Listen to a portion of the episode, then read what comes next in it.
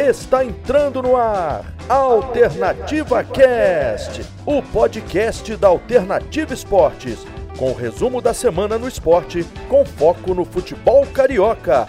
Alternativa Cast, a partir de agora, na sua Alternativa Esportes.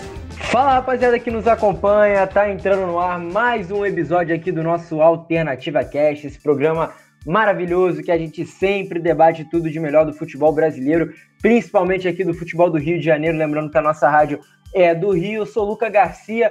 Como sempre, estarei aqui apresentando o programa para vocês. Ao meu lado hoje, nossos companheiros que tem tempo que não vem junto a essa equipe aqui, hein? Começar aqui primeiro com você, Rodrigão. Como é que você tá? Rodrigo Calvino, primeiro programa do ano. Feliz ano novo, meu parceiro. Aproveita também para dar o seu destaque aí, que tem muita coisa para a gente debater nessa sexta-feira super ensolarada aqui no Rio de Janeiro. Fala, Luca. Saudade, né? Pô, feliz ano novo, Luca. Feliz ano novo, Renato. Já dando spoiler de quem vai quem vai estar comigo aí na, na no nosso podcast. E o destaque vai para o destaque vai para a saída do Vasco da zona de rebaixamento depois de oito rodadas, né? O projeto chegou chegando, né?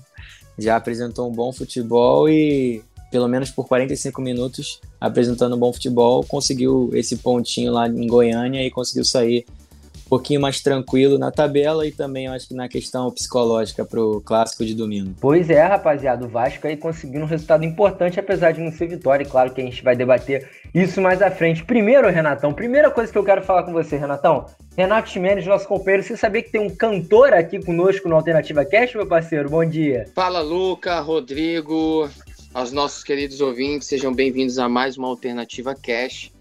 Todo programa eu falo e afirmo, estão deixando a gente sonhar. E é como você falou, Luca, eu só vim pro programa porque o Rodrigo falou que ia cantar. Né? Ele que deu uma de cantor aí no, no Réveillon e apostou comigo que no programa ia cantar, por isso que eu tô aqui. Mas brincadeiras à parte, o meu destaque do programa de hoje vai pro Pofechô, o projeto do Pofechô que em um jogo com 0 a 0 ele conseguiu fazer o que o Ricardo Sapinto não fez esse tempo todinho, que foi tirar o Vasco da zona de rebaixamento. Então, meu destaque de hoje vai para Vanderlei Luxemburgo. Pois é, realmente, para quem vê a gente falando aqui, parece que o Vasco goleou, né? Mas na realidade, o Vasco conseguiu empate, mas o que importa é a melhora do time dentro de campo, que realmente foi gritante, pelo menos na etapa inicial. Mas isso é assunto para daqui a pouco, porque primeiramente Vamos começar falando de Fla-Flu, rapaziada. Nessa quarta-feira nós tivemos mais um Fla-Flu nesse ano. Aliás, Flamengo e Fluminense se enfrentaram várias vezes. Vou até pesquisar aqui durante o programa para ver quantos jogos ao certo foram esse ano, que já teve decisão de campeonato carioca, jogo no primeiro turno, amistoso, teve um bando de jogo entre Flamengo e Fluminense e dessa vez deu tricolor das Laranjeiras. O Fluminense conseguiu uma vitória importantíssima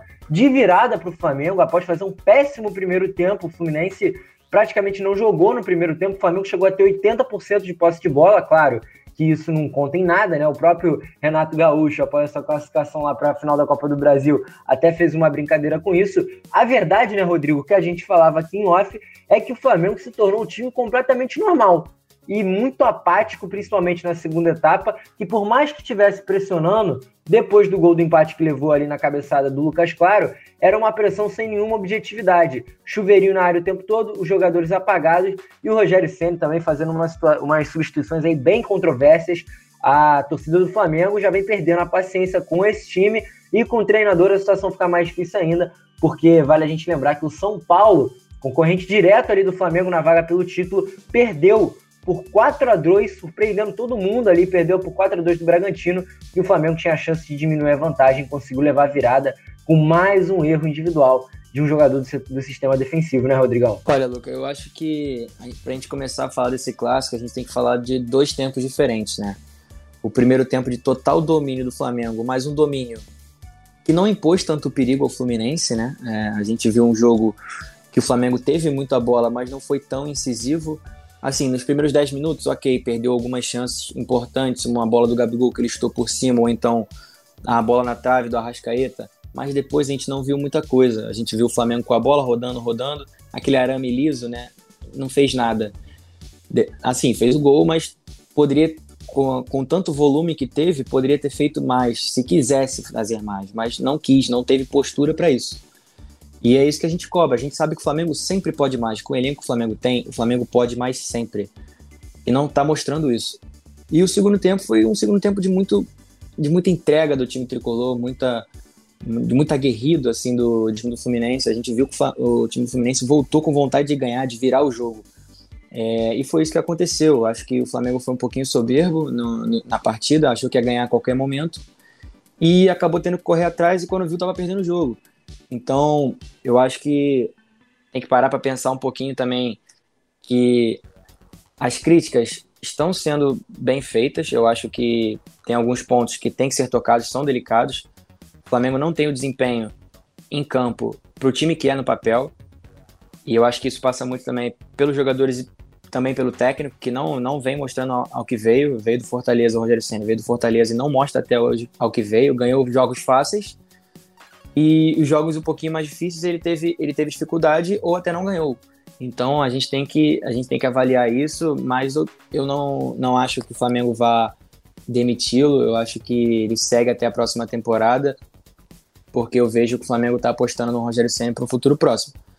Mas assim, tem alguns pontos no Flamengo que tem que ser repensados. E o Fluminense, pô, só, só dá parabéns pela brilhante partida no segundo tempo, a obediência tática primor, é, primorosa, algo que eu Tava difícil de ver no, nos times cariocas. Eu acho que o Fluminense é, na quarta-feira fez uma partida perfeita praticamente no segundo tempo. E a entrega, né? O Iago Felipe jogando muito, Calegari jogando muito.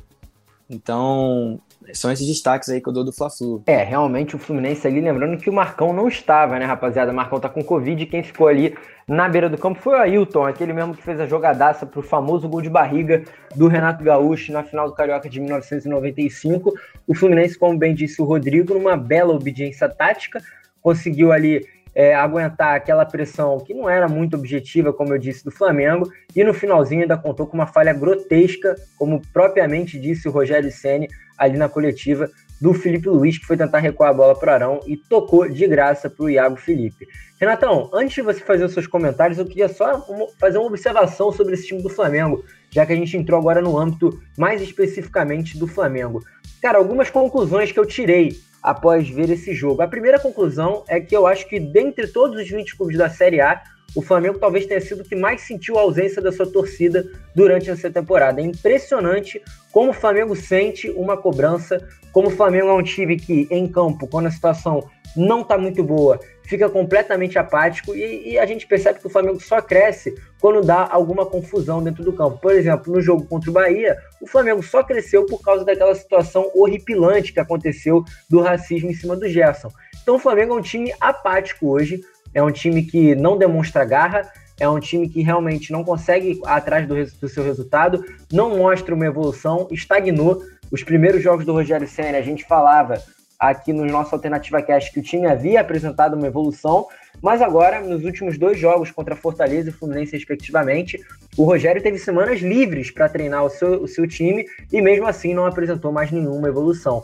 E alguns medalhões, cara, que você mesmo falava aqui, né, Renato? Até queria que você comentasse sobre isso que se for para o Rogério barrar medalhão, ele vai barrar. Só que acontece que ele não está fazendo isso, né? E a torcida do Flamengo já está ficando bem impaciente. Por exemplo, o senhor Everton Ribeiro, que eu já venho falando aqui, já acho que é uns, uns seis episódios atrás, que desde que voltou da seleção, desde aquele jogo que ele jogou com a camisa 10 da seleção contra o Uruguai, jogando muita bola, ele voltou para o Flamengo e não fez mais nada, ele não está jogando mais nada, e acho que é sim um dos jogadores do Flamengo que precisa pegar um banco, como ele, Isla, mais outros jogadores também, porque a situação não está funcionando. Do jeito que está, não está funcionando. E se o Rogério não mexer nesse time, é capaz do Flamengo até bobear aí com a sua vaga da Libertadores, cara, porque o Grêmio chegou, tá com 48 pontos, o Inter agora é o vice-líder e o Flamengo em quarto lugar no Campeonato Brasileiro. É verdade, é uma situação até bem é, chata que tá ficando para ele. Porque o que acontece? Quando o jogo começou, a impressão que você dava é que o Flamengo iria muito para cima e queria construir um placar, quem sabe até elástico contra o Fluminense. Que ao, no decorrer do jogo foi é, se percebendo que não seria bem assim, até fazer 1 a 0 Mas enfim, é, o, o, Fluminense, é, e acho que assim como todos os outros rivais do Flamengo, quando vão jogar contra o Flamengo, eles é, têm destaque táticos muito fortes para não deixar o Flamengo jogar.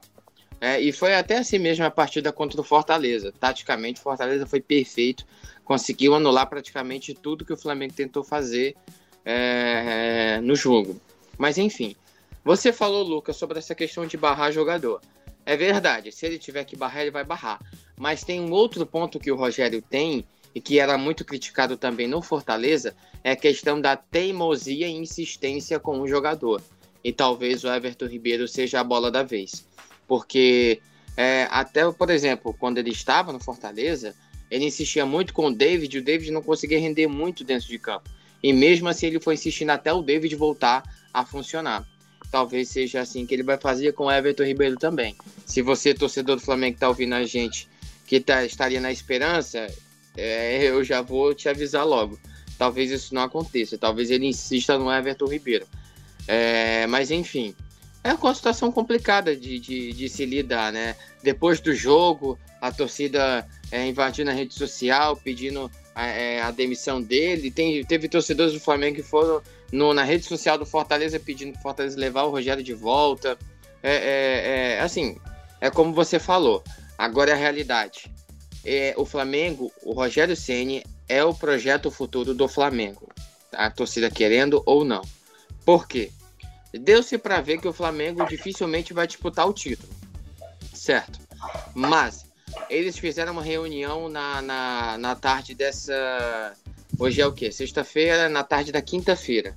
Sexta-feira é o dia que a gente está gravando o programa. Todo mundo poderia ter a possibilidade de achar que realmente ele seria mandado embora. Não foi o que aconteceu. Então, o que muito provavelmente aconteceu é o planejamento já para a próxima temporada. Os jogadores que vão permanecer, os jogadores que estavam emprestados que o Rogério quer que fique, como é o caso do Yuri César, que ele levou para Fortaleza, como é o caso do Rodrigo Muniz, que estava emprestado ao Coritiba, salvo engano, veio para o Flamengo a pedido do Rogério. Ele gosta de jogadores jovens para investir em velocidade. Então, para jogadores que podem ser dispensados, vendidos, enfim. Então, esse planejamento já está começando a acontecer. Então, é, é, tira o burro da chuva, tira o cavalinho da, da do, do, fogo, porque o Rogério Senna não vai sair. Ele é o plano futuro do Rogério. Tá legal? Então, essa é a realidade. Para mim, eles já têm ciência que o Flamengo não vai ganhar esse título. Dificilmente. E já estão começando a planejar a próxima temporada. Pois é, o que mais impressiona é o fato do Flamengo diversas vezes desperdiçar a oportunidade de colar no líder. Para quem não se recorda, na época em que o Flamengo jogou contra o Red Bull Bragantino, inclusive, é, se o Flamengo ganhasse, ele ultrapassaria o Atlético Mineiro na liderança, empatou. Depois, se o Flamengo ganhasse do Atlético Goianiense, ele colaria no Internacional, se eu não me engano, na época também na liderança, empatou. E agora, com o Red Bull Bragantino ganhando de 4 a 1 do São Paulo, não é possível que os jogadores não ficaram sabendo disso no intervalo e voltaram impressionante, voltaram como se o jogo não valesse nada. Levaram um gol bobo de cabeça e o Flamengo, inclusive, é o time que mais leva gols por erro próprio no Campeonato Brasileiro. São 10 erros individuais que causaram gols contra o Flamengo. Então, realmente foi uma situação muito complicada. Pode dizer, Renato. É, ó, quando o Rogério Senna foi contratado após a demissão do Domi, eu cheguei a brincar, não lembro se foi em off ou se foi no, no, realmente no programa, que ia chegar um momento que muitos torcedores iam sentir a falta do Domi e, e depois dessa derrota para o Fluminense eu vi isso acontecer. Muita gente na, na, na, na rede social falando que estava sentindo falta do Domi, que pelo menos com o Domi o Flamengo era goleado no jogo, mas vencia os outros jogos. Deu exemplo até da vitória sobre o Corinthians. Tinha um, um, um certo um padrão, né, vamos dizer assim, com, com o Domi. O que não, a torcida não gostava era muito dos resultados de goleada. E isso aconteceu. Uma previsão que, que eu acabei fazendo e que está começando a se concretizar. E eu sabia que isso ia acontecer. É, até porque é pelos estilos diferentes. É, pelo, assim, o Domi, eu via no Domi, embora ele não fosse a minha primeira opção na, na época que ele, que ele foi pro, pro Flamengo, é, eu sabia que, que o estilo dele, a escola que ele tinha e com que ele trabalhou, uma hora o Flamengo ia funcionar. O Rogério ainda é novato nesse quesito. Como você falou no começo, de passar de promessa para uma realidade. Ele ainda não é uma realidade. O Domi já era um cara casca grossa. Embora como técnico ele começou no New York City, mas ele é casca grossa, vamos dizer assim. Ele aguentava tudo para cima dele e sabia fazer com que o elenco não sugasse essas cobranças de fora. E querendo ou não, o Flamengo tava, não tava ruim com ele, tava disputando o título. Só que agora com o Rogério a produção caiu mais e o título tá indo embora de vez. É, particularmente é uma opinião minha, eu acho que o Flamengo desperdiçou três meses com o Domi. Acho que o trabalho dele, em termos de qualidade e evolução como padrão tático, para mim não vi nenhuma evolução. Acho que estagnou total e agora com o Rogério Ceni a mesma coisa. O Flamengo mais uma vez desperdiça a chance de colar no líder. Rodrigo, mas mudando de assunto, vamos falar um pouquinho do Fluminense também, porque foi uma vitória importantíssima para o Fluminense. Claro, ainda não entra no G6, mas era um dos jogos que a torcida, por exemplo, não considerava como uma vitória certa para entrar, é, colar ali pelo menos nesse grupo do pelotão que quer uma vaguinha na Libertadores. Então realmente foi uma vitória importante, o Fluminense agora com 43 pontos e claro, vai secar o Palmeiras de tudo quanto é jeito contra o Corinthians para na próxima rodada aí sim enfrentar o Corinthians no meio de semana. Então, é, eu acho que o, o torcedor do, do Tricolor vinha de uma desconfiança desde a saída do da Helma, né? Desde que o Marcão assumiu, o Fluminense não tinha ganho nenhuma partida ainda. Então, ele já vinha já vinha com já vinha para o clássico de cabeça um pouquinho mais baixa do que o torcedor do Flamengo, até pelo, pela diferença de elencos e tal, mas a gente sabe que futebol é 11 contra 11 jogado no campo. E foi isso que aconteceu no clássico. O Fluminense foi inferior no primeiro tempo, bastante inferior, mas conseguiu igualar isso no segundo tempo, tanto que virou a partida. Por quê? Por causa de vontade, não foi qualidade. Qualidade o Flamengo tem mais. Mas o Fluminense conseguiu igualar e virar por causa da vontade. Eles queriam ganhar a partida e ganharam. Assim, o... a gente vê o Fluminense um pouquinho pior do que na era do Odair, porque eu não vejo, não vejo a compactação tão boa igual era no, com o Odair, não vejo o Fluminense tão seguro, sabe? Mas com essa, nessa partida, assim, o comando não foi do Marcão, mas foi a melhor partida em que o Marcão, como treinador, teve o seu Fluminense, entendeu? Eu acho que na, na questão tática foi a melhor partida do Fluminense no comando do Marcão. E eu acho que isso é para dar esperança ao tricolor, até porque não, não se desgarrou ali do, do grupo da Libertadores então acho que pode dar uma esperança sim. O jogo do Palmeiras é difícil, é clássico. Então cabe a eles fazer a parte deles e torcer para torcer para que quem está na frente tropece, né? Pois é, lembrando que o Palmeiras está em duas frentes também, é, a finalista virtual aí pelo menos da Copa Libertadores. Claro que o River Plate pode conseguir uma virada histórica, mas o Palmeiras tem uma vantagem muito grande, ganhou de 3 a 0 fora de casa e também finalista da Copa do Brasil. Um jogaço que vai ser contra o Grêmio, realmente Fluminense e Flamengo em momentos distintos, mas acho que a derrota para o Flamengo foi muito mais impactante do que seria uma derrota para o Fluminense, pelo menos na atual conjuntura do Campeonato Brasileiro. Rapaziada, clássico Fla-Flu aqui encerrado, nosso assunto, nosso primeiro bloco. Vamos passar para o nosso próximo conteúdo, que é o Vasco da Gama, que a gente tanto falou ali na abertura do nosso programa. Todo mundo dando destaque do Pô Fechou, do projeto. E, claro, é um dos destaques principais, principais, se não for o maior destaque dessa semana, porque o Fechou que chegou no Vasco da Gama, não vai receber, a gente já havia falado isso, que só vai receber uma premiação ali, caso consiga manter o time na primeira divisão. Ano passado ele fez um bom trabalho, levou o time para a Sul-Americana e chegou agora, já chegou bem, né? Fez uma mudança total, né, Rodrigo? Ficar com você aqui para a gente começar esse debate do Vasco contra o Atlético Paranaense, Goianiense, perdão, num jogo difícil, fora de casa, e ele já chegou mudando tudo, fez seis mudanças no time principal, deu uma vaguinha ali pro Bruno Gomes, que foi bem na volância, é, botando o Iago Pikachu mais avançado, dessa vez como se fosse um ponta, o Castan finalmente fazendo uma boa partida, e quem diria, né, Rodrigo, que o Henrique fosse salvar o Vasco ainda no último segundo do jogo. Luca, eu acho que eu acho que esse bom resultado lá em Goiânia e também a boa partida que o Vasco fez vem de pequenos detalhes que a gente não vê no a gente não vê quem para quem está de fora não vê. Eu acho que no dia a dia o o Lucha com certeza conseguiu conquistar um pouquinho mais de confiança, passar confiança para o jogador, para ele conseguir exercer um melhor futebol dentro de campo. E foi isso que a gente viu. E também a parte física, né, que estava bem abaixo com o Ricardo Sapinto. Ele, treina, ele treinava só uma vez por dia. O Luxemburgo está treinando integral porque ele é constatado que tinham alguns atletas acima do percentual de gordura, que é o ideal. Então ele já identificou isso logo nos primeiros dias de, de treino e já correu atrás disso. Então a tendência é que o Vasco melhore a parte física a cada, a cada, cada dia. Então a gente está conseguindo ver uma tendência de melhora, uma tendência de que o Vasco vá subir na tabela.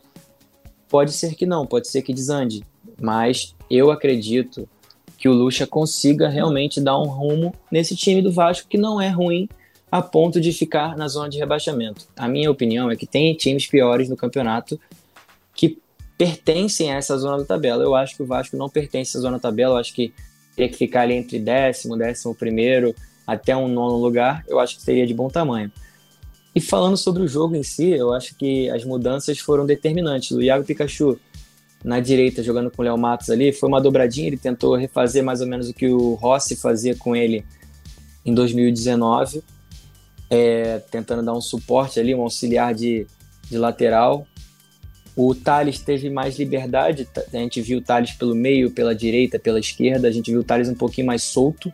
Isso é bom para ele, bom para a autoestima dele, bom futebol dele e é bom para o Vascaíno, porque o Thales solto é um Thales mais criativo, é um Thales que vai achar o cano fazer gol, vai, vai conseguir fazer jogadas de gol. Outra, outro nome que me surpreendeu, que, não, não é que tenha me surpreendido, mas me surpreendeu a boa partida dele, porque eu espero isso dele sempre, mas a boa partida dele foi, foi algo que me chamou a atenção. Foi o Juninho. Juninho fez, fez uma partida brilhante, principalmente no primeiro tempo. Foi dono do meio de campo. Passava como queria pelo marcador, muito habilidoso. É, chegou a cansar no segundo tempo, mas até porque correu muito. Ele vinha ajudar a marcação e também criava jogadas. E Bruno Gomes também dando uma segurança ali na, na antes da zaga com o primeiro volante. A linha de zaga não comprometeu, achei o Erley um pouquinho abaixo, mas não comprometeu tanto. O Henrique foi bem no lance do no lance no finalzinho do jogo, um milagre que ele fez, foi quase um gol pro Vasco.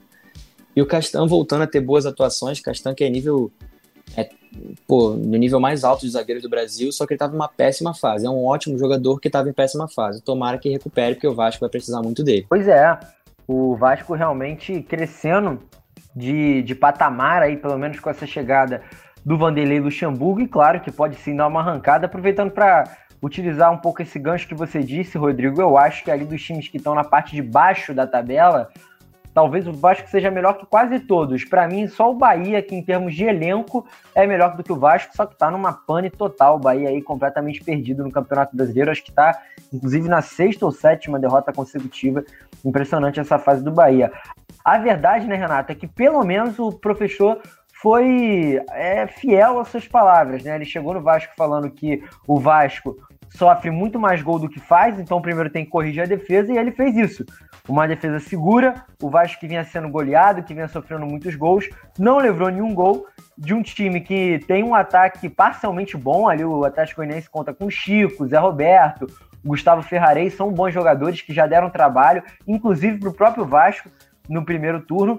Então ele segue convicto nas suas palavras, faz um excelente primeiro tempo. Claro, o segundo tempo cai um pouco de produção, mas vai ser normal, pelo menos nesse início do trabalho dele, porque ele acabou de chegar. É uma mudança muito grande de estilo de pensamento. Claro que o Sapinto não saiu do Vasco utilizando os três zagueiros, mas em boa parte de sua passagem utilizou essa forma de jogar. Agora o professor muda, coloca mais garotos para jogar, muda a posição do Thales e ainda vai contar com a volta aí do Benítez, né? Como o nosso querido Rodrigão falou em off, por detalhes aí a permanência do Benítez por mais seis meses, claro, vai ajudar muito o Vasco nessa reta final de campeonato. Vai, com certeza. E era notícia que o Vanderlei Luxemburgo tanto almejava ter logo, né?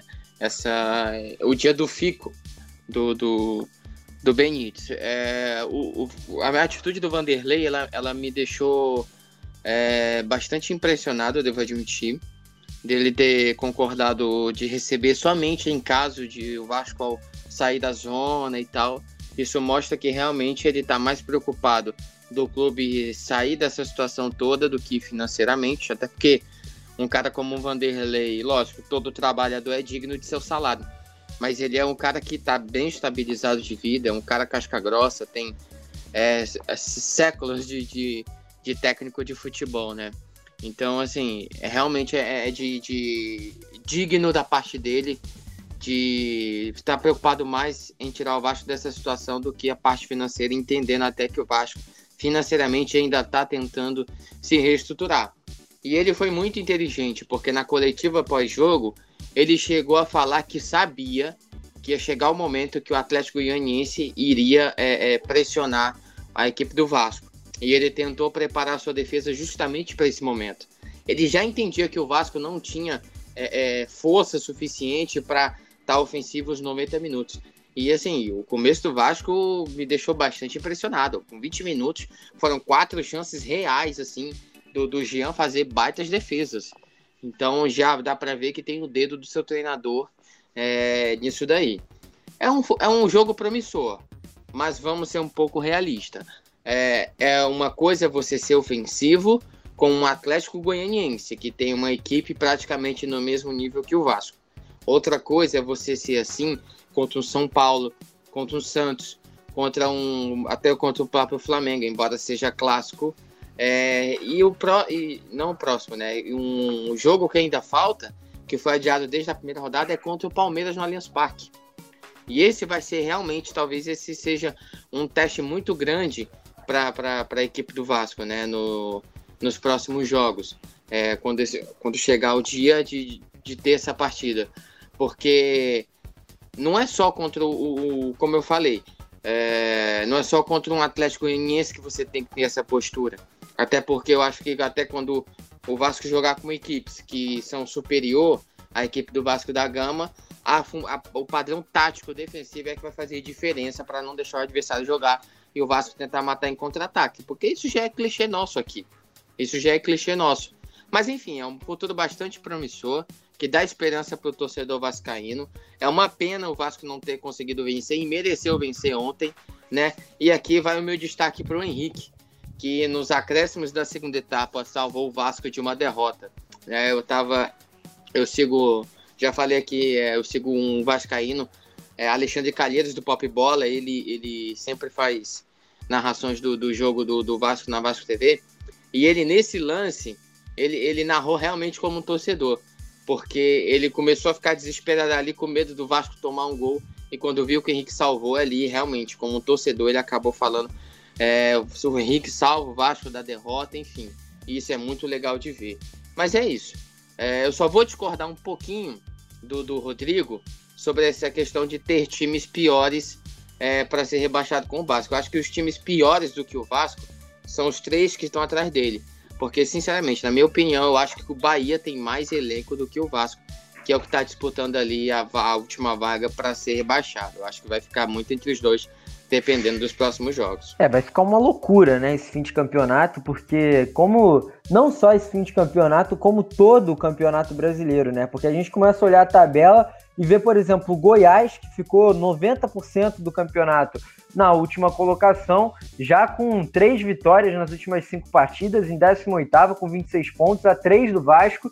Então, realmente é uma doideira. O Fortaleza, que vinha bem o campeonato inteiro, já está na 15ª colocação, teve o Chamusca demitido, agora é a chegada do Anderson Moreira.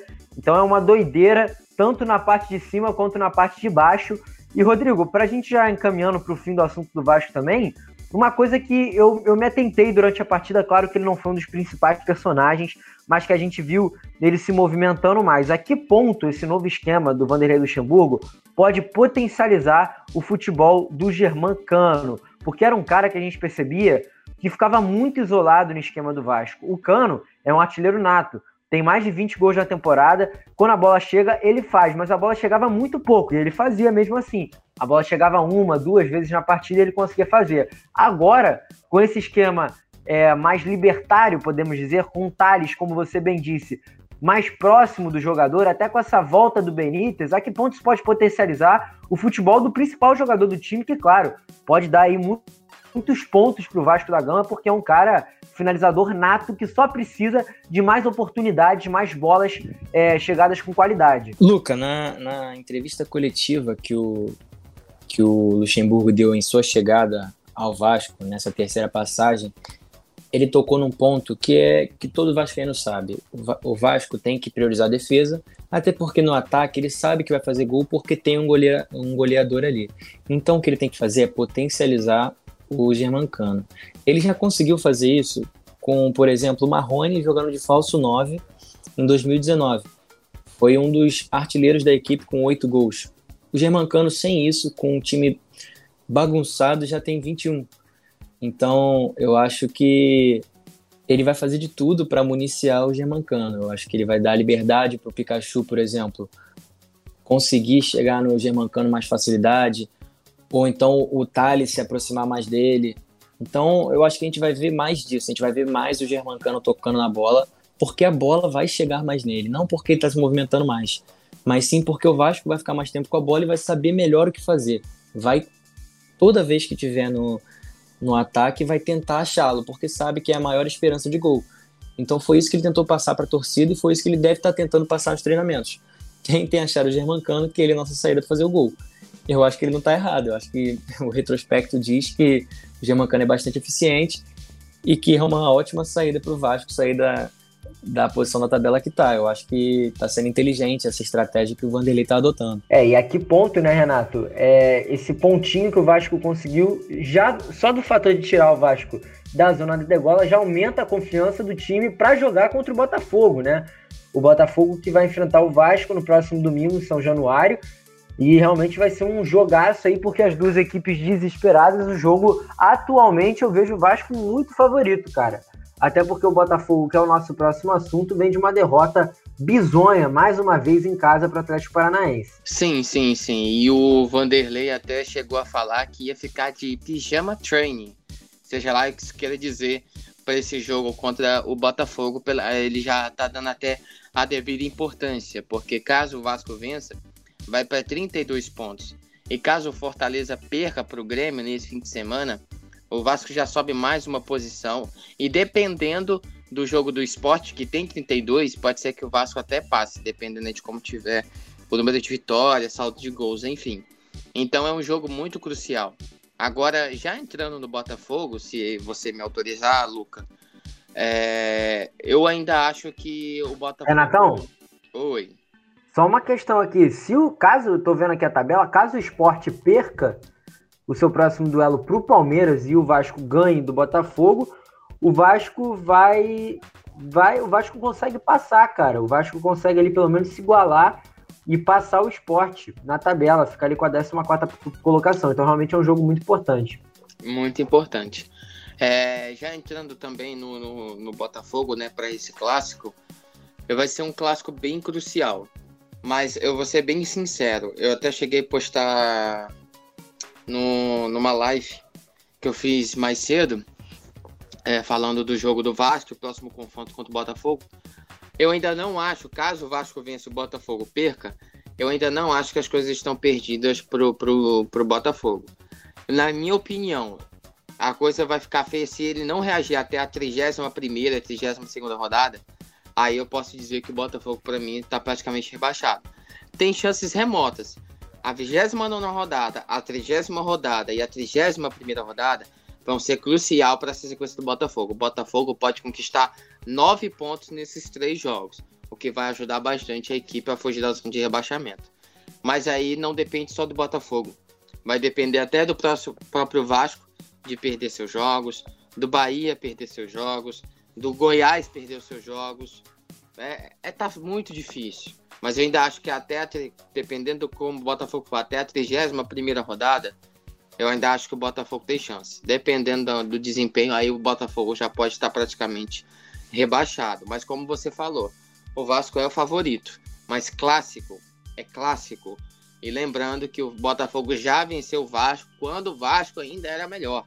Na, na, principalmente na Copa do Brasil venceu aquele jogo por 1 a 0 O Ramon estava em alta é, é, naquela época no Vasco. E mesmo assim o Botafogo conseguiu eliminar o Vasco na Copa do Brasil. Então, o Vasco é favorito, é, mas eu não descarto uma vitória do Botafogo, não. Por clássico ser realmente clássico. É, eu não sei se a gente pode já dar o pitaco agora, o palpite, se você liberar, meu âncora. Pode, claro que pode. Só lembrando, o, o, o, o Renato, antes da gente fazer o palpitômetro, que para piorar ou melhorar, eu não sei o que, que o torcedor acha disso, né? Porque o Botafogo, acho que o torcedor já não tá mais salvando ninguém há um bom tempo. Mas o Caio Alexandre, o Marcelo Benevenuto e o Matheus Babi ficarão de fora desse confronto contra o Clássico, é, desse confronto contra o Vasco da Gama, porque estão suspensos, né? o Caio Alexandre, no mínimo, aí é um dos únicos jogadores do Botafogo que às vezes tenta alguma coisa. Então, já me adiantando aqui, Renatão, e também ao nosso querido Rodrigo Calvino, vou dar o meu pitaco inicial. Acho que o Vasco ganha de 2 a 0 Bom, é, pode falar, Rodrigo, você ia dar seu palpite? É, eu acompanho o Luca, eu acho que é 2 a 0 Vasco também. Olha, eu vou ser bem sincero com você. É, o meu pensamento aqui tá, tá me falando para empate. Mas, é, é, como eu falei, a situação desesperadora do Botafogo, ela é assim, de, de. Assim, vai jogar vida. Tem que jogar vida. Eu tô, tô achando que vai ser empate, mas sabe aquela voz na consciência falando que o Botafogo vai ganhar esse jogo? Eu não sei se é coisa da minha cabeça, né? Mas é um palpite. Então, por esse motivo, vou ser ousado e arriscar 1 a 0 Botafogo. Então já sabem, né, rapaziada? O Botafogo já ganhou esse jogo contra o Vasco da Gama, porque o nosso Renato Mendes aqui, o cara é um mago. Ele fala o placar e o placar acontece, é impressionante. Já acertou uns 10 placares aqui no nosso Alternativa Cast. Já entrando no mérito do Botafogo para a gente debater um pouquinho essa derrota bizonha novamente, que foi para o Atlético Paranaense. Segunda consecutiva em casa, o Botafogo já havia perdido para o Corinthians de 2 a 0 Em casa também, agora perde novamente no seu Engenhão por 2 a 0 para o Atlético Paranaense, um concorrente ali da parte de baixo da tabela. O Botafogo se afunda a cada momento. E o problema, né, Rodrigo, é que todo jogo é o jogo da vida do Botafogo. Há pelo menos umas seis rodadas, sete rodadas, todo jogo é o jogo da vida do Botafogo. O Botafogo não apresenta evolução alguma. Parece que aquele jogo contra o Curitiba foi um recorte no meio do nada, uma coisa do além aconteceu lá no Couto Pereira que realmente conseguiu dar a vitória para o Botafogo de virada, surpreendendo todo mundo, e após isso o time voltou a ser como era durante todo o Campeonato Brasileiro, um time que não cria, um time que não ataca e um time que se defende muito mal e dá agonia, cara, de ver os gols que o Botafogo sofre. Por exemplo, Rodrigo, não sei se você teve a oportunidade de ver esse jogo, mas o gol do Renato Kaiser era algo impressionante, cara. Eu até pausei no momento que o Carlos Eduardo faz o cruzamento para ele, porque o Renato Kaiser está dentro da área ele, no meio de seis, pasmem, seis marcadores do Botafogo, ele está sozinho, somente ele do Atlético Paranaense. Cruzamento vem rasteiro e ele faz o gol livre de qualquer marcação, com, novamente, pasmem, seis marcadores do Botafogo ao seu redor e um deles colado no atacante do Atlético Paranaense. Melancólica a situação do Botafogo, com mais de 90% de chance de rebaixamento. Caso ganhe, como disse o Renato, esses três jogos, que seriam nove pontos, chegaria a 32, mas os jogos são contra o Vasco, contra o Santos e contra o Atlético Goianiense. Acho muito difícil, já falo isso há muito tempo, a permanência do Botafogo no Campeonato Brasileiro Série A. Ó, oh, oh, Luca, rapidinho, só, desculpa te cortar rapidinho. Você falou aí Atlético Goianiense, Santos e o Vasco agora. Talvez seja difícil conquistar os nove pontos, mas seis dá para conquistar. É viável contra o, o, o Vasco e contra o Atlético Goianiense. Eu sei que é difícil, é complicado, mas pelo menos seis pontos se fizer um esforço, se a equipe se reunir, se a equipe, enfim, focar, se juntar para tentar tirar o Botafogo da situação, o Botafogo nesses três jogos cruciais pode conseguir umas boas pontuações que pode ajudar o time a sair da zona. Olha, é, Renato, eu acho que o Botafogo nessa sequência de três jogos, eu acho que ele vai, assim, é palpite meu, eu acho que ele vai sair com quatro pontos, ele vai conseguir um empate contra o Santos. Ler, cara, eu acho que sai com zero, cara. Eu, assim, eu, eu não tenho mais expectativa nenhuma nesse time do Botafogo. É, o meu, eu fiquei entre 4 e 2. Eu acho, eu acho que o Botafogo vai, vai conseguir tirar uma vitóriazinha ali, não, nem que seja do Santos, que esteja pensando na Libertadores, por exemplo. Enfim, eu acho que talvez dê para beliscar uns três pontos em alguma dessas duas partidas depois do Vasco. Eu acho que o Botafogo realmente vai perder pro Vasco porque o Vasco vem embalado. Eu acho que não é, não é nem pelo Botafogo. O Botafogo é uma somatória. Esse jogo do, de domingo é uma somatória. O Vasco vindo embalado e o Botafogo totalmente desesperado. Então acho que nessa somatória eu acho que fica muito melhor para o Vasco o resultado. Então é por isso que eu estou dando como uma vitória do Vasco. Então eu acho que o Botafogo talvez consiga beliscar pontos do Santos e do Atlético Goianiense. Porque são times, assim, o Atlético Goianiense é, é um time viável de conseguir pontos. O Vasco conseguiu pontos na primeira partida do Vanderlei. Então, talvez o Botafogo consiga também. O Santos talvez tenha a, a uma divisão de atenção ali com a Libertadores. Então, também acho viável esses pontos. Por isso que eu não falo zero. Se fosse qualquer outro time que não estivesse com, com a atenção dividida, aí sim eu falaria zero. Porque eu, eu também realmente não tenho, não tenho a convicção, não tem como falar assim, Botafogo vai ganhar um jogo. Não consigo falar isso. O Botafogo é inofensivo. Inofensivo. A gente falou que o Flamengo era inofensivo no, no, primeiro bloco, por exemplo. Só que são inofensividades diferentes. O Flamengo consegue chegar no ataque, o Botafogo não consegue chegar no ataque. O Botafogo só é perigoso com lances, por exemplo, do Pedro Raul chutando da, da intermediária e isolando a bola. Então né, fica difícil para torcer o Botafogo ter alguma esperança. Então acho, acho realmente complicado. Já vinha falando desde o ano passado, que é recente, mas desde o ano passado que o Botafogo não tinha salvação e eu continuo com a mesma com a mesma opinião. Eu acho que o Botafogo não, não tem, só está adiando o inevitável para mim. E eu, eu tenho que passar a realidade pro torcedor, é, é, o que eu vejo. Eu não consigo, não consigo ver o Botafogo reagindo pela, pelo futebol que vem apresentando, não consigo. Eu acho que só, só tá adiando, mas assim, eu acho que tem que planejar o ano que vem, porque assim, já tá complicado na Série A, já tá com dívidas e dívidas fora de campo, imagina no que vem que você vai receber metade da receita de televisão. Então é pensar para o ano que vem, quer dizer, temporada que vem, né? E, e ver o que dá, porque o Botafogo é um clube grande, a gente jamais quer que o Botafogo caia e, por exemplo, venha a falir, porque todos sabemos da grandeza do Botafogo e que é algo que ninguém deseja a nenhum clube grande. Então é, cair, zoar, rival gosta, mas eu duvido que alguém queira que o Botafogo pare de existir, por exemplo. Então é algo a ser pensado.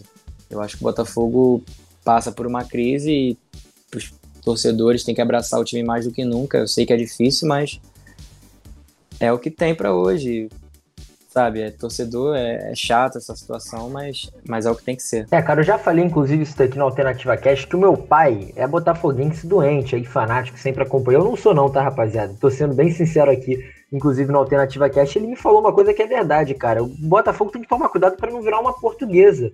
Caso caia para a Série B, porque a dívida do Botafogo, como já foi dito aqui também na Alternativa Cash, hoje beira 830 milhões de reais. O Botafogo, por ano, em média, num ano bom, faz 180, 190 milhões. Então, só daí a gente já vê que a conta não bate nem um pouco, né? Muita, mas muita, muita, muita dívida. O clube realmente só não faliu ainda porque é um time de futebol, não é uma empresa. Caso fosse uma empresa, já teria falido ó, há muito tempo. Se cair para a segunda divisão, diminui a cota de TV.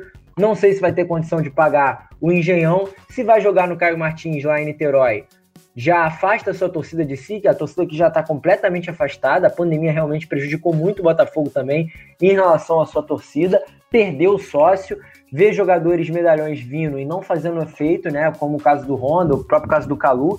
Então, realmente é uma situação muito complicada. A gente torce o Botafogo não cair, porque, cara, se cair, eu acho que vai ficar uma situação aí muito complicada para os próximos anos do Botafogo. Então, mais do que o momento atual, acho que a maior preocupação que o torcedor botafoguense está tendo hoje é com o futuro do seu time, porque é um time beirado por dívidas, rodeado por dívidas, com uma má gestão que foi a do Nelson Farrege, com um elenco péssimo também, com esses jogadores, com essa expectativa, a gente torce para que não vire uma portuguesa da vida, né? Um time grande que acabou praticamente em falência. Só para a gente ir se encerrando nesse assunto aqui, Renatão, outra coisa que me impressiona, cara, até queria que você comentasse um pouco, é como o time do Botafogo perde a confiança rápido, né, cara? Porque é impressionante, cara. Ganhou do Curitiba numa vitória assim épica, porque foi uma vitória de virada. O clube só havia feito uma virada no ano, ainda teve um pênalti no último minuto que o Sabino do Curitiba desperdiçou. E mesmo assim, cara, a confiança não foi suficiente para ser retomada. O Botafogo vai, perde os dois próximos jogos. E agora vai ter um clássico contra o Vasco, time completamente abalado, jogadores suspensos. Então é um time que perde a confiança muito rápido e realmente o psicológico a gente já sabe que é uma das principais coisas aí no futebol. Verdade. É, é realmente é complicado de dizer. É, e assim, até eu concordo em parte com as palavras do Calvino, né? É, não é que eu não vejo o Botafogo tendo uma reação. Eu até posso acreditar que o Botafogo possa reagir é, nessa reta final de campeonato se realmente o grupo se unir. É, é, falando sério agora, a gente está falando de um clube que pode deixar de existir, isso é muito sério. É, se os jogadores entenderem a causa, se, se todo mundo se reunir, esque, esquece é, é, estilo de jogo, esquece função, na, função tática, enfim, é coração agora. O Botafogo precisa do coração dos seus torcedores e precisa do coração dos seus jogadores para entender que o resultado nesse momento é o mais crucial. Não é implantação de estilo de jogo, é, é, é, é resultado, é coração. Saber que o, do que o Botafogo precisa. Eu até consigo acreditar numa reação do Botafogo. Porque eu não consigo. É... O que me deixa um pouco cético se o Botafogo vai ser rebaixado ou não é que ele não depende só de si. Ele depende que um Bahia continue caindo de produção. Ele depende que um Vasco volte para a zona de rebaixamento, continue caindo de produção. É, enfim, ele para o Botafogo sair, Bahia e Vasco e Fortaleza, e vamos botar o esporte nessa lista, esses quatro times caem muito de produção para ir encostar na zona de rebaixamento para o próprio Botafogo conseguir subir. Então, por esse motivo, a, é, é, é, que eu fico cético quanto o Botafogo a escapar mas mostrar uma reação dentro de campo eu até consigo acreditar. É muito difícil, a gente entende. Mas como o Rodrigo falou, o Botafogo é um clube grande, gente. É, é o clube do Mané Garrincha, é, é, é enfim, de Newton Santos. Cara, a história do Botafogo pesa. E os jogadores que estão lá precisam entender isso aí. Agora é o coração que tem que bater pelo Botafogo. É, é o futuro da estrela solitária que está em jogo. Entendeu? Para não acabar virando, como você falou, Luco, uma portuguesa. Assim, é, cair para a Série B é, é, talvez seja o menor dos problemas que o Botafogo tem. Porque na Série B tem uma oportunidade de subir de novo para a Série A. Isso não, talvez seja o menor dos problemas. O problema é o Botafogo deixar de existir. A cota vai diminuir. É, é, é na Série B é só 6 milhões de cota de TV. Mas aí o Botafogo vai precisar ser inteligente e chamar sua torcida para ajudar financeiramente. E isso tem solução. O que não tem solução é se o Botafogo deixar de existir. Aí acabou. Aí as paixões de muita gente que viveu tantas coisas vai deixar de existir. Então é, é muito sério isso daí. É, enfim, às vezes acabou as palavras para dizer o que, que, pode ou não acontecer com o Botafogo, Luca. Acabou minhas palavras, entendeu? Pois é, rapaziada. A gente, se o nosso querido Abel 20 que está aqui nos escutando, percebeu que a gente nem falou assim de padrão tático do jogo, de como é que foi o jogo. Porque, pessoal, todo jogo do Botafogo é igual, né? O time não faz nada, literalmente nada e sofre gols. É sempre a mesma coisa. Por isso que não adianta mais a gente também ficar falando do jogo em si. A gente fala da situação, que é a pior coisa, como bem disse o Renato, né? É a pior coisa do Botafogo não, é, não são as derrotas agora, é a situação que se gerou em torno do clube. Mas que dá, dá. O exemplo vivo disso é um concorrente direto do Botafogo, Goiás, que vem fazendo um trabalho gigantesco após ficar o campeonato inteiro na zona de igual ali na última colocação. Hoje já sonha com uma possível escapatória, o que seria muito legal também. Eu acho muito maneiro essas arrancadas dos clubes que sempre estão mal. Rapaziada, assunto do Botafogo encerrado, também para não bater aquela bad trip na galera, porque eu acho que por mais que não seja, se você é ouvinte seja flamenguista, tricolor, vascaíno, acho que tá todo mundo no Rio de Janeiro é, com pena do Botafogo em questão de, de, tipo assim, querendo que o Botafogo reaja, né? Porque é um clube grande e a gente nunca quer ver um clube grande numa situação ruim. Mas é isso, rapaziada. Assunto dos clubes cariocas encerrados.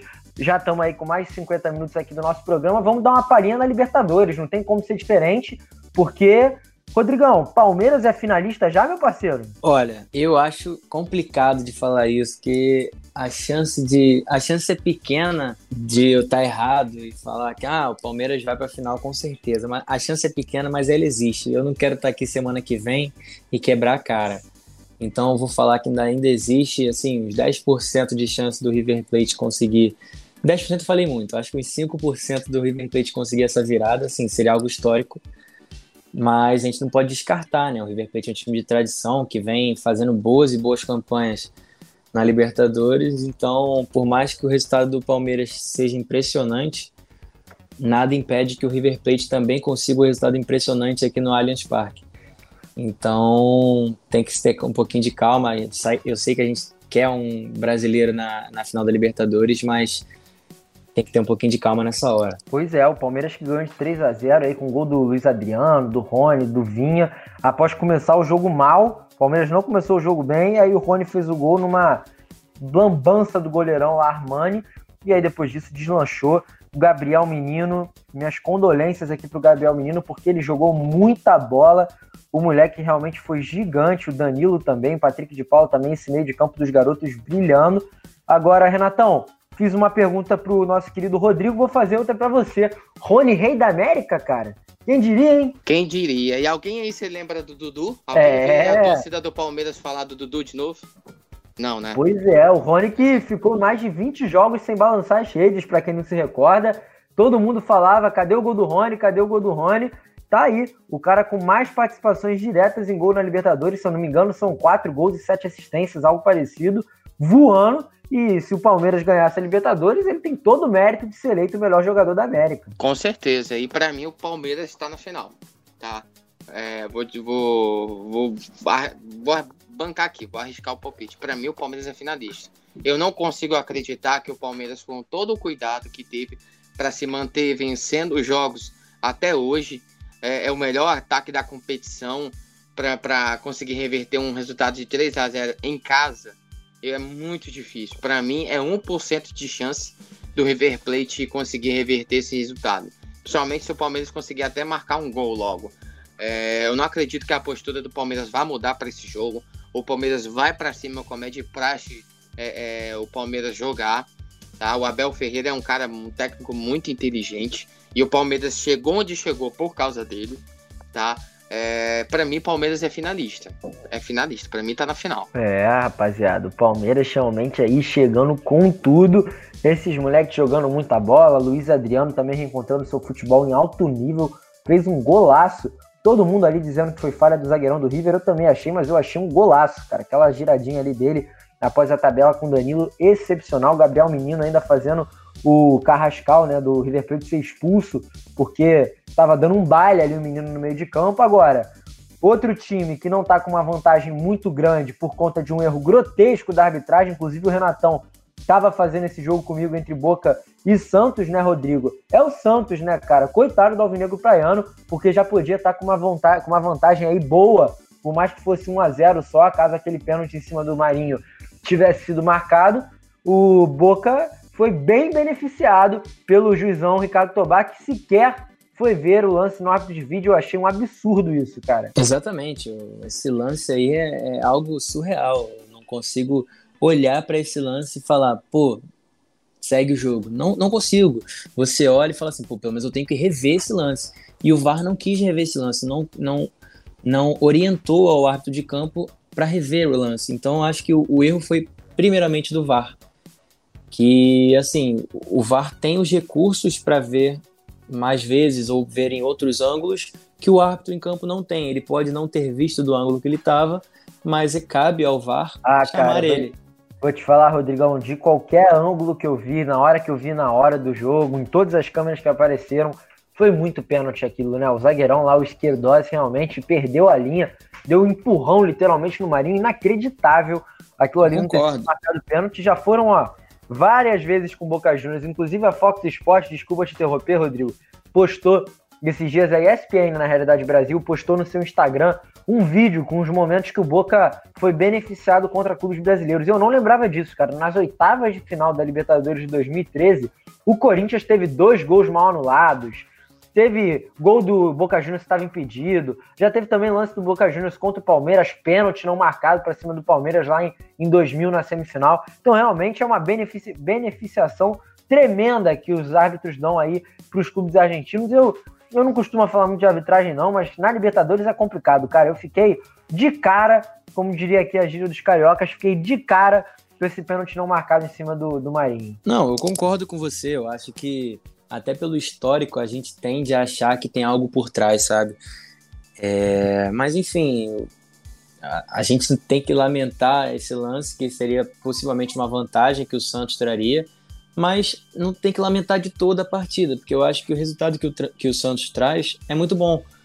Você vir da Argentina sem ter que precisar fazer o resultado, eu acho ótimo. O Santos precisa ganhar uma vitória simples, não precisa virar o jogo, por exemplo. Então, eu já acho uma vitória. Por mais que a gente esteja comparando com o jogo do Palmeiras, que foi lá e meteu 3 a 0 eu não acho que o Santos tem essa capacidade de se impor a esse tanto de fazer 3 a 0 no Boca na Bomboneira. Só se fosse uma partida perfeita.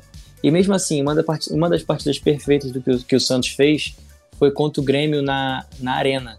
E mesmo assim não conseguiu vir de lá com a vitória. Mas enfim, eu acho que não, não tem que se lamentar o torcedor do Santos tem que tem que vir esperançoso, porque, assim, eu acho ele favorito para passar. Eu não via isso no início da Libertadores, no início da fase de mata-mata da Libertadores, mas hoje eu consigo afirmar. Eu vejo o Santos favorito para passar para a final, frente ao Boca Juniors. É, seria muito legal uma final brasileira, né? Seria a terceira final brasileira na história. O Santos e Boca Juniors realmente não foi um bom jogo. Renatão, como último comentário aqui do nosso Alternativa Cast, eu gostaria que você repetisse aquela sua frase que eu achei sensacional, cara, durante a transmissão do jogo que você falou, ó, o Cuca pode ser supersticioso, coisa e tal, mas o princípio da superstição é o medo. Então ele tem que jogar com mais inteligência para conseguir sacramentar logo essa vitória no jogo de volta. É isso mesmo, Renatão? Com certeza, sem a menor sombra de dúvidas. O primeiro princípio do supersticioso é o medo. Até porque a superstição funciona porque ele tem medo de perder. Né? Então, eu até critiquei ele quando ele substituiu o Soteldo pelo, pelo Sandri, é, eu achei que foi aquela substituição manjada, né? Ele colocou mais um homem de meio de campo e, e, e, e tirou o cara da frente. Ele até é, colocou o Lucas Braga ali para fazer um pouco aquela função. E era toda hora a jogada do Santos pelo lado esquerdo, com o Soteldo e o Lucas Braga. E eles só puxavam para a direita para dentro. E os defensores do, do, do, do, do Boca Juniors, é, o, o Lopes e o Rara, já estavam vendo que a, a, jogada manjada era aquela e eles já estavam bem posicionados. Entendeu? Quando o Soteldo tentou um cruzamento de esquerda, que não é o pé bom dele, ele acabou cruzando na mão do goleiro. Então ali o, o, o Cuca deveria ter colocado um canhoto. De repente ali fazer aquela, fazer aquela rodagem, né? Colocar o Marinho ali, quem sabe para aquele lado fazer um cruzamento. Na segunda etapa, no intervalo, eu cheguei a falar para ele pôr o Madison mais como um ala é, e tiraria o, o, Lucas Braga, na minha opinião, é, não estava rendendo aquilo que se esperava dele. E colocaria talvez o Pituca um pouco mais para o lado esquerdo, ali no meio para o lado esquerdo. E colocaria o Matson mais como um ala e colocaria o Marinho aqui mais para um pouco para dentro, para receber até essa bola na jogada com o Matson e quem sabe soltar um minimista aleatório. Falei até assim na transmissão. Mas o 0 a 0 é muito perigoso, porque se o Boca Juniors acabar fazendo 1x0, o Santos vai ser obrigado a virar para a final. Então, assim, é, é, o Santos até melhorou com a entrada do Sandri, é, embora eu até cheguei a falar essa transmissão. Foi uma substituição meio manjadinha e medrosa, mas que acabou dando certo, o Santos acabou tendo mais chances. Acontece, acontece, acontece. Mas não é uma coisa que me agrade. É, mas enfim, o, Santos foi prejudicado. Até inicialmente eu achei que não foi, achei que o Marinho deu uma valorizada. Na câmera de onde dá para ver os dois de costas, a câmera mais ali do meio de campo que dá para ver os dois de costas, é que eu consegui ver nitidamente que o zagueiro do, do Boca fez aquela carga, né? Aquela, aquele movimento para empurrar o Marinho. Para mim, pênalti que deveria ter sido marcado e que seria importante para o Santos caso vencesse o jogo. Mas não vamos esquecer que esse mesmo Santos venceu por 4 a 1 o Grêmio que era muito favorito a eliminar o Santos e quem sabe até chegar numa decisão de Libertadores. Quem sabe o Santos também não pode repetir a mesma atuação e quem sabe vencer até por 2 ou 3 a 0. A gente não sabe. Ninguém apostava que o Santos ia vencer o Grêmio por 4 a 1. Pode acontecer? Pode.